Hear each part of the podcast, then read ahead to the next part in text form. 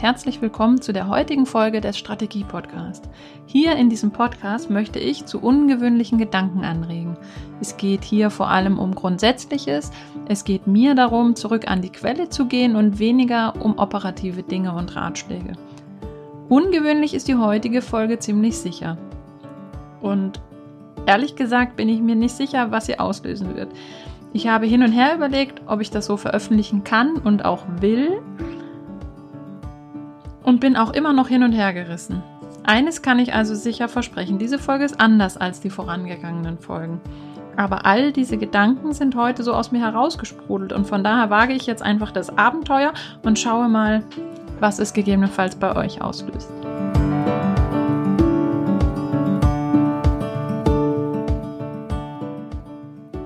Heute habe ich eine Geschichte mitgebracht, die mir neulich wieder in die Hände gefallen ist und mich immer wieder sehr bewegt und ja heute dazu angeregt hat, einfach meine Gedanken zu dem Ganzen mal zusammenzufassen, was diese Geschichte in mir auslöst. Und zwar ist die Geschichte Chuck und sein Gaul oder wie das amerikanische Finanzsystem funktioniert. Der junge Chuck will mit einer eigenen Ranch reich werden. Als Anfang kauft er einem Farmer ein Pferd ab. Er übergibt dem Farmer seine ganzen 100 Dollar und dieser verspricht ihm, das Pferd am nächsten Tag zu liefern. Am nächsten Tag kommt der Farmer vorbei und teilt Chuck eine schlechte Nachricht mit. Es tut mir leid, Kleiner, aber das Tier ist in der Nacht tot umgefallen. Daraufhin meint Chuck, kein Problem, gib mir einfach mein Geld zurück. Geht nicht, eröffnet ihm der Farmer. Ich habe das Geld gestern bereits für Dünger ausgegeben. Chuck überlegt kurz. Na dann, fängt er an, nehme ich das tote Biest trotzdem. Wozu denn? fragt der Farmer. Ich will es verlosen, erklärt ihm Chuck. Du kannst doch kein totes Pferd verlosen, staunt der Farmer. Doch, Chuck antwortet, kein Problem, ich erzähle einfach keinem, dass es schon tot ist. Monate später laufen sich Chuck, fein im Anzug und mit schicken Schuhen, und der Farmer in der Stadt über den Weg fragt der Farmer. Chuck, wie lief's denn mit der Verlosung des Pferdekadavers? Spitze, erzählt ihm Chuck. Ich habe über 500 Lose zu je zwei Dollar verkauft und meine ersten 1000 Dollar Profit gemacht. Ja, gab's denn keine Reklamationen? fragte der Farmer. Doch, von dem Gewinner, sagte Chuck. Dem habe ich dann einfach seine zwei Dollar zurückgegeben. Ja, soweit mal zu der Geschichte. Moralisch sind wir wahrscheinlich ziemlich schnell einig, dass das nicht richtig ist. Es wird uns irritieren und ja, in unserer Bewertung sind wir wahrscheinlich schnell einer Meinung. Das kann man doch nicht machen. Aber mal Hand aufs Herz, geht mal einen kleinen Schritt zurück und betrachtet das mit ein bisschen mehr Abstand. Ist das in ähnlicher Form nicht eine Vorgehensweise, die wir in der heutigen Welt immer wieder entdecken? Ist das nicht sogar vielleicht eine geniale Idee, die wir bei anderen feiern und insgeheim bewundern? raffiniert, wie er das für sich nutzt. Und scheinbar hat er ja auch niemanden betrogen, denn der Gewinner bekommt ja schließlich sein Geld zurück. Und irgendwas muss sich Chuck ja einfallen lassen, denn sein Geld hat er schon gezahlt, aber keine Leistung dafür bekommen. Ja, es ist grenzwertig und in diesem Fall sind wir uns einig, dass die Grenze hier in die falsche Richtung überschritten wurde. Aber zum Verdeutlichen, zum Bewusstmachen ist diese Geschichte hervorragend geeignet. Finden wir in dieser Geschichte nicht einige Elemente, die wir in unserer Wirtschaft in ähnlicher Form jeden Tag wiederfinden? Zum Beispiel das Schaffen eines künstlichen Bedarfs, die Verknappung der Menge, um den Kaufdruck zu erzeugen, das Spielen mit dem Wunsch der Menschen, einmal das große Los zu gewinnen und so weiter. Ich will im Grunde nicht bewerten, aber natürlich kritisieren wir und haben sofort eine Bewertung für uns. Der ein oder andere mag sich vielleicht auch fragen, wieso, was ist denn daran moralisch grenzwertig?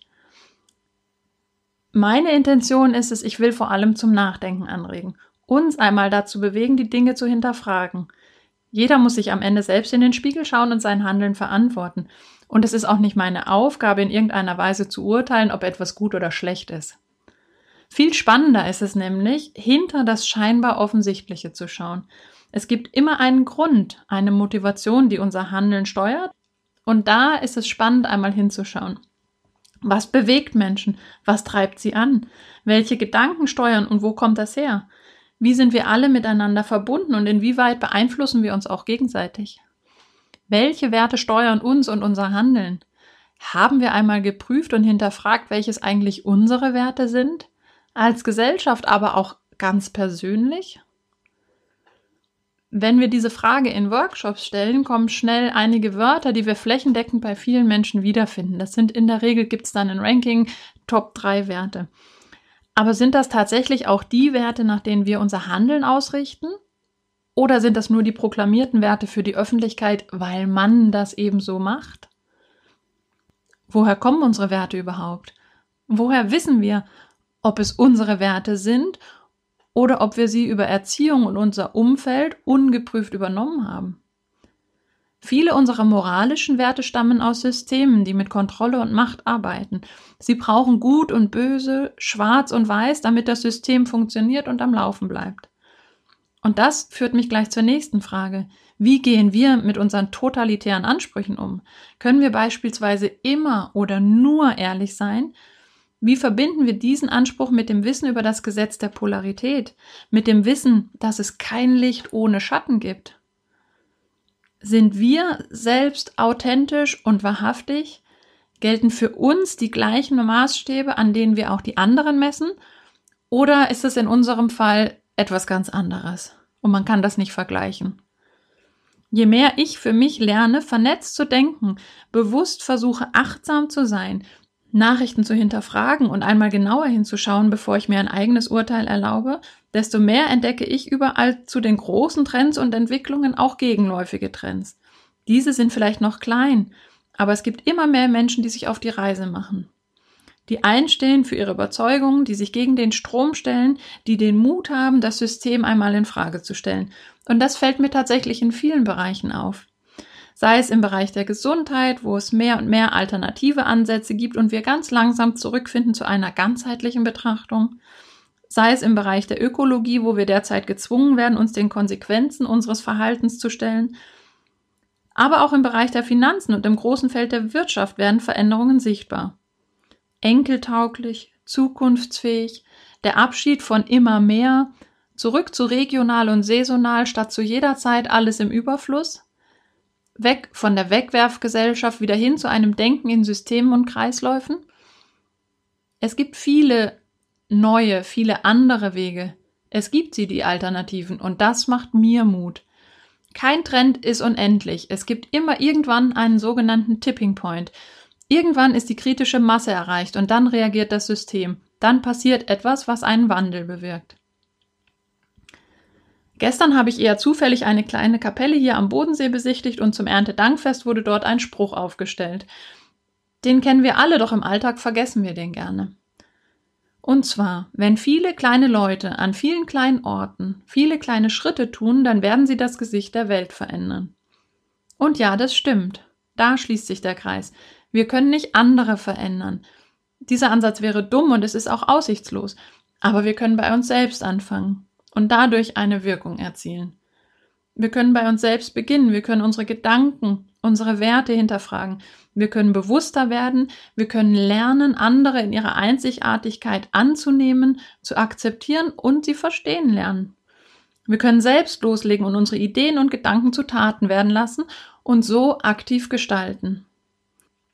Wir können Vorbild sein, wir können den ersten Schritt machen, anstatt darauf zu warten, dass jemand anderes diesen ersten Schritt wagt. Und da gilt es, den Anspruch nach Perfektion abzulegen. Keiner von uns wird je perfekt sein, wird es nur richtig machen. Aber wir können heute eine bessere Version von uns selbst sein, als wir es gestern noch waren.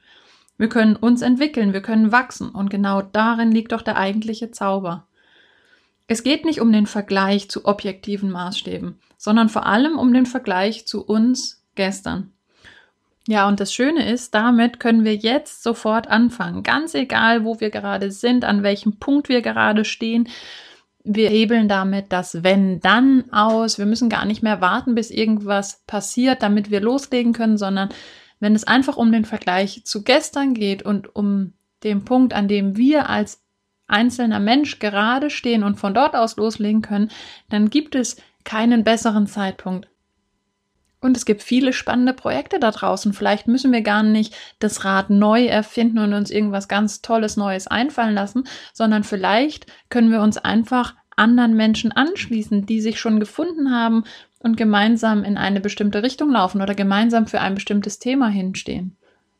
Ja, so viel mal zu meinen Gedanken, die diese Geschichte in mir hervorruft. Das ist jetzt aus mir herausgesprudelt, ohne dass ich ein bestimmtes Ziel wirklich damit verfolgt habe. Ähm, wenn ihr die gleichen oder auch andere Gedanken zu dem Thema habt, dann lasst mich die doch super gerne einfach mal wissen. Lasst uns doch darüber einfach mal gemeinsam diskutieren und auch miteinander in den Austausch kommen. Das würde mich persönlich total freuen. Und damit bin ich dann für heute auch am Ende der Folge. Ich verabschiede mich und wünsche euch einen wunderschönen Tag. Viel Freude bei dem, was ihr gerade tut und vielleicht auch spannende Gedanken, die sich im Nachgang zu der heutigen Folge bei euch ergeben. Bis nächste Woche, eure Andrea.